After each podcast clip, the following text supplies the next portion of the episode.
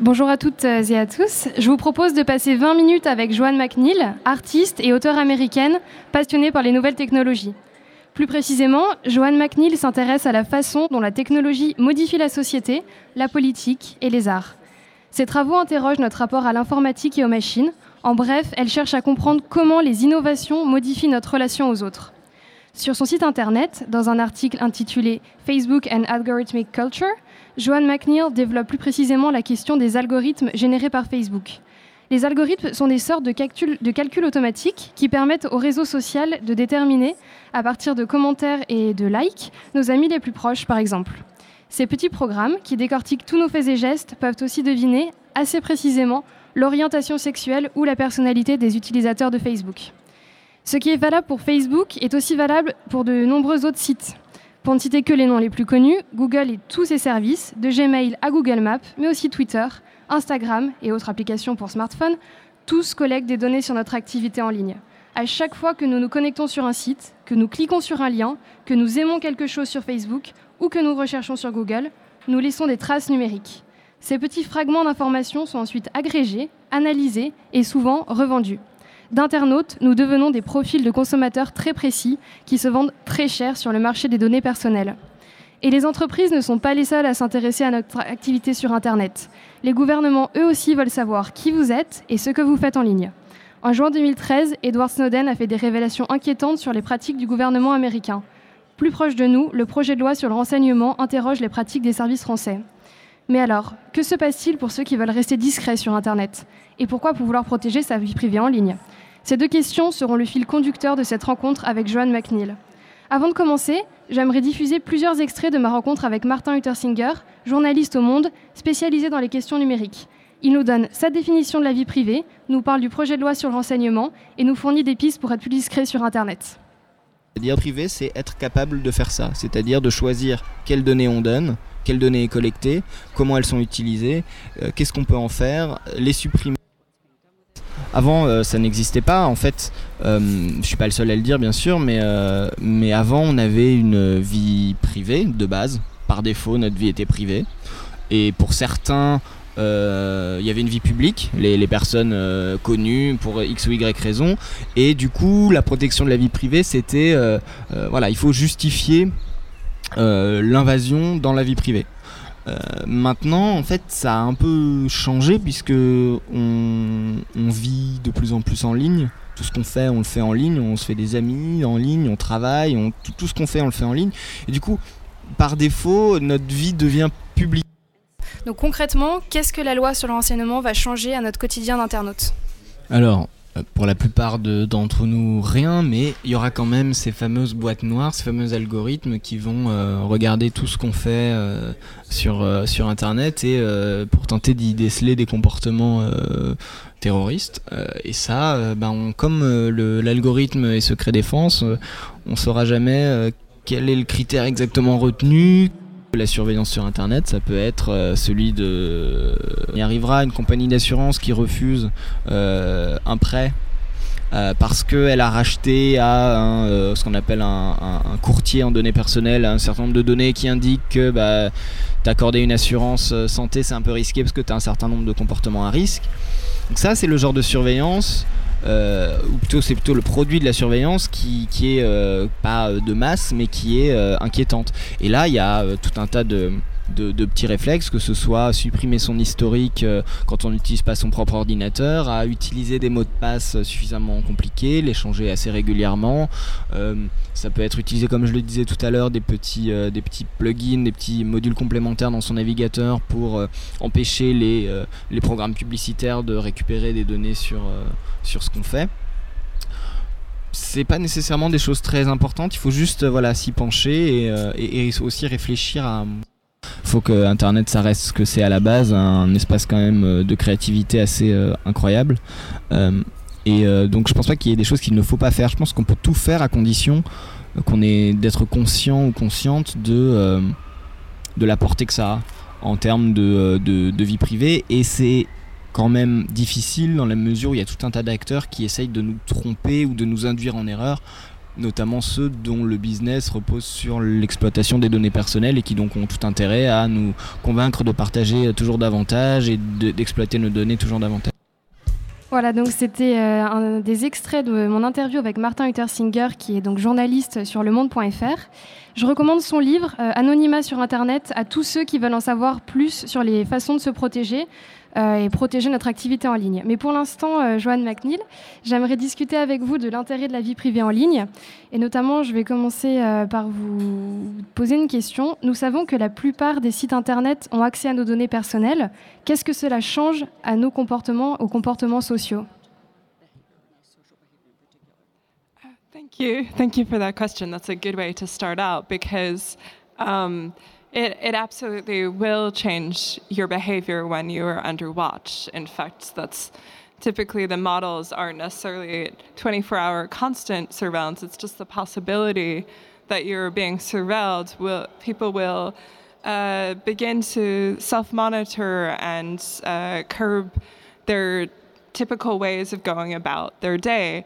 Um, it's uh, it, to maybe to, to back up a little bit, I, I think a very essential two very essential points to make when we talk about privacy or surveillance.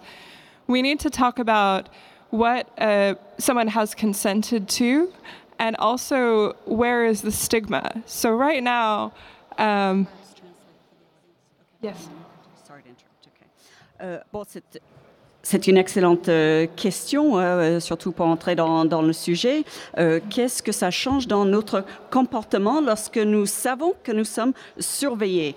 Bon, c'est vrai que nous ne sommes peut-être pas surveillés 24 heures sur 24, mais on sait qu'il y a toujours cette possibilité qui existe. Donc, nous allons faire de l'autocensure, nous allons changer notre comportement sur le web, nous n'allons pas nous comporter comme d'habitude, euh, puisque nous avons euh, cette idée euh, en tête. Donc il y a deux points, je crois, qu'il faut regarder de près dans les questions de vie privée et de surveillance. Il y a tout d'abord la question du consentement et puis deuxièmement la question de, de stigmatisme. All right, thank you. And what I mean by consent and stigma What did a user consent to? So often we feel guilty that we don't have the programming skills or the technical knowledge to understand what is happening when we uh, log on to our computers. And I think that's a very easy way to uh, point fingers and remove a, a burden on um, the why why are people under surveillance in the first place? Why is everyone under watch? What is this data being used for? Uh, I can move on. Okay. Euh, donc pour le consentement, euh, c'est-à-dire que c'est pourquoi faire. Et là, souvent, on se dit que si j'étais plus expert, peut-être que j'aurais pu mieux gérer ma, ma, présence sur Internet, mais nous n'avons pas tous euh, ces connaissances de savoir qu'est-ce qui se passe lorsque j'ouvre mon ordinateur et je me connecte sur Internet. donc ça, ça nous amène à la question, pourquoi toute cette surveillance? So if you use a computer and you believe that if, if you have expectations of when it comes to your use of a computer, that's something valid. That is uh, uh that's just a, a, public trust between you and the, the websites you visit, the software you use. And that's why I bring this conversation to the idea of stigma is that I don't think there should be stigma on a regular user of the internet for failing to have this incredible technical knowledge to understand all of the implications here. I think we need to have these high level discussions at tech conferences where we, within, between each other, uh, discuss how to make things more uh, transparent for the users so that we aren't uh, making people uh, do things without their consent. Euh, donc, lorsqu'on utilise son, ordinateur, c'est vrai que nous avons certaines attentes qui sont tout à fait valables. Nous voulons pouvoir faire confiance au site web, à nos logiciels, etc. Et c'est pour ça que je dis qu'on ne doit pas être stigmatisé parce que on ne connaît pas euh, tous les tenants et aboutissants et les langages de, programmation. Euh, un utilisateur ne devrait pas être euh, obligé de les connaître. Et c'est pour ça que je pense que lors des conférences euh, il devait y avoir plus de discussions euh, pour qu'on trouve moyen de rendre tout le processus plus transparent euh, pour l'utilisateur, pour qu'il voit à quoi il consentit. Euh, merci pour, euh, cette intervention. Euh, vous dites que donc, les, les utilisateurs doivent savoir ce qu'ils fournissent. Mais à la base, on sait quand même qu'on cède certaines données personnelles, même si on y reviendra, on ne sait pas exactement lesquelles. On est quand même conscient d'utiliser un service privé et d'être en quelque sorte le produit, c'est-à-dire d'échanger nos données contre un service. Est-ce que, au final, malgré des méconnaissances sur les, les termes précis, on, quand même, on ne consent pas à euh, renoncer à notre vie privée numérique? If we don't know the terms, we are not consenting to giving up our, our privacy. I, I believe very strongly this. And there has been some great debate over the past year about using public posts on social networks like Facebook or Twitter in the context of, say, a BuzzFeed article. Um, this, I, I can tell a story if you want to. Ok. Euh, pour moi, si on ne connaît pas tous les termes et conditions euh, de cet engagement, il n'y a pas de consentement. Euh, nous ne pouvons pas consentir à renoncer à notre vie privée si nous n'avons pas compris euh, les conditions. Il y a eu beaucoup de, de bruit ces derniers temps, l'année dernière surtout, sur l'utilisation de Facebook et Twitter, sur les BuzzFeed et tout ce qui a circulé autour. So, an example would be when BuzzFeed uh, it made a list of tweets that were written on a hashtag um, during a conversation uh, that was very meant to be within a community. So, a number of women were responding. Uh, what they were wearing the time they were raped. And they had this conversation within each other. And BuzzFeed made a post uh, using a list of those tweets. And the women were very upset because they, even though they have public Twitter accounts, they still did not consent for someone to use these tweets in this fashion. And this is just a problem where we don't have norms yet or manners or ways to necessarily uh, we don't have very standardized ways of what is good manners on the internet yet but also just checking in with someone is very essential when it comes to something that's clearly very personal Donc, ce qui s'est passé avec BuzzFeed, ils ont compilé une liste de tweets euh, qui se passaient entre une communauté de femmes qui avaient toutes euh, été victimes de viol et qui échangeaient euh, quelques commentaires entre elles. Euh, donc, par exemple, en l'occurrence, expliquer ce qu'elles portaient au moment où elles ont été attaquées. Et BuzzFeed a publié cette liste. Bien entendu, les femmes qui avaient participé à cette conversation, se croyant entre elles, étaient vraiment en, détresse de, voir que ça avait été euh, Donc, le problème, c'est que nous manquons de, de normes, nous manquons de- de- d'étiquettes ou de codes de comportement acceptables. Et, surtout, euh, il n'y a eu aucun effort de demander auprès de ces personnes si elles autorisaient cette réutilisation de leurs tweets. Vous mettez en évidence donc une ambiguïté entre le fait qu'on publie des choses qui sont destinées à être publiques, mais qu'on veut quand même pouvoir maîtriser à qui, euh, à qui ces publications euh, parviennent. Et il y a aussi cette ambiguïté entre le fait que ne pas savoir quelles données vont être diffusées, c'est ne pas consentir à ce qu'elles soient diffusées. Mais alors comment rétablir la confiance? Comment poser euh, des limites? Est-ce que vous avez des pistes pour euh, justement instaurer les bonnes manières dont vous parliez euh, sur Internet? Uh, that's a very another good word is trust. And we we want to be able to trust each other on the internet. And to put this in a real world example uh, recently i sat next to a famous a very famous actress at a restaurant and she was discussing her love life in depth and I could have been very awful and sent all of that information to a gossip website, but I just want to respect that this is a human being.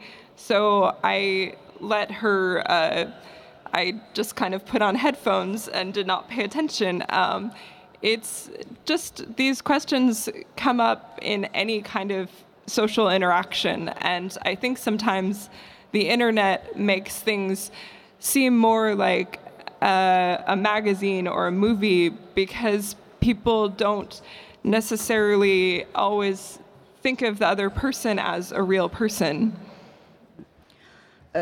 Donc je vais, vous avez raison de parler de confiance. Nous voulons pouvoir faire confiance. Et euh, je peux vous donner un exemple. J'étais euh, dans un café avec une actrice très connue et qui me racontait ses exploits euh, amoureux. Bon, j'aurais pu, si j'avais moins de scrupules, tout de suite publier ça sur, sur Internet, mais par respect pour cette personne, je ne l'ai pas fait. Donc nous avons dans nos relations entre nous, personne à personne, nous savons qu'il y a un certain respect qui, est demandé, mais dès que nous sommes sur Internet, euh, ce genre de réflexion euh, parfois euh, disparaît, tout devient magazine, sujet à ragot, voilà. Vous soulignez donc cet aspect euh, immatériel, on ne se rend pas bien compte des conséquences de ce qu'on fait sur Internet, des informations qu'on diffuse. Ça m'amène à aborder une question que je voulais vous poser. Euh, donc on, on, donne plein d'informations qui permettent notamment d'élaborer des algorithmes euh, sur Facebook qui vont nous faire apparaître des publications qui peuvent nous plaire ou sur Amazon nous proposer des objets qui sont susceptibles de nous intéresser. Est-ce que c'est que des inconvénients ou est-ce qu'il y a quand même un peu un avantage à ces nouvelles technologies? I ha- have uh, many reservations about the way that algorithms filter what we can see on social networks because what ends up happening is uh, you get there you have a filtered view of the world. It's in all likelihood you don't have control over what you can see. So sometimes um, Facebook will give you a little bit of control over saying that one friend you want to see more status updates with. But ultimately, at the end of the day, they have uh, decided for you what you will see. And there are many reports that certain news uh, is downvoted algorithmically. So you aren't. I, it's not necessarily a question of serendipity so much as here is some here is a uh, here are algorithms uh, controlling your view of the world. Uh, oui, euh, j'ai beaucoup de réserves vis-à-vis -vis de tout ce qui se passe avec les algorithmes qui servent comme filtre. Ce sont des filtres sur les informations qui nous parviennent et donc qui contrôlent en fin de compte euh, ce que nous percevons, ce que nous voyons euh, sur nos écrans. Et euh, avec Facebook, avec les mises à jour des, statuts des personnes aussi, on peut avoir l'impression de contrôler d'une certaine manière, mais en fin de compte, ce sont les algorithmes qui, qui dictent un petit peu. Et on sait très bien, suite à quelques investigations, que certaines informations sont éliminées par ces algorithmes, sont considérées comme non essentielles. Donc nous n'avons même pas la chance de peut-être tomber euh, par hasard euh, sur ces informations. Tout ça est éliminé. Donc notre vie est contrôlée de cette manière aussi. J'entends vos réserves sur, euh, sur le fait que voilà, les, les, algorithmes et la collecte et le traitement des données offre une vue partielle du monde et en fait nous renforce dans, dans ce qu'on connaît déjà. Mais est-ce qu'au final, il n'y a quand même pas des opportunités avec les objets connectés, euh, ne serait-ce que les GPS Certes, ils enregistrent nos données de localisation, mais ils nous permettent aussi de trouver notre chemin. Et ce qui m'amène à poser une dernière question est-ce qu'au final, il faut changer les outils et les objets ou est-ce qu'il faut changer notre usage de ces technologies? Euh, that's that's a very good way to uh, wrap up this discussion because if if we did not uh, like the benefits of this technology, we wouldn't be using mobile phones. We wouldn't be using uh, connected devices. Um, there are so many benefits just being able to navigate a city, being able to keep in touch with people. Um, what I suggest is that uh, the conversation be about uh, making things more understandable for everyday users um, instead of uh, assuming that they developers shouldn't assume that they know better than the users. Um, this is this is true of every company.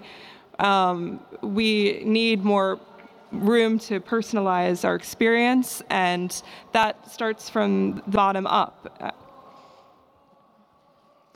Euh, bon, c'est sûr que s'il n'y avait pas davantage à utiliser euh, tous ces outils, ben, euh, on s'en servirait pas de nos smartphones, de tous nos dispositifs connectés. Donc il y a un réel avantage, c'est sûr, pour retrouver son chemin quand on est perdu en ville, pour rester en contact avec les amis et son entourage. Mais ce que je voudrais suggérer peut-être, c'est que les différents systèmes, les concepteurs de ces systèmes doivent trouver moyen euh, de rendre les choses plus compréhensibles pour l'utilisateur lambda.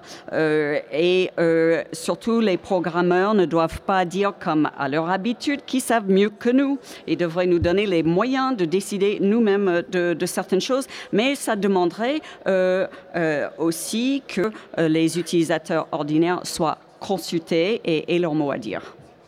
Je crois qu'on rejoint là les propos de Martin Luther Singer qui disait dans les extraits que voilà en fait la clé c'est de ne pas rester passif, c'est de se renseigner et euh, de faire euh, de son mieux pour protéger ce qu'on a besoin de protéger ou envie de protéger et de pas se résigner euh, à être un simple utilisateur mais aussi voir comment on peut être acteur de ces technologies. Je vous remercie Joanne McNeil pour votre intervention et pour vos paroles. Merci.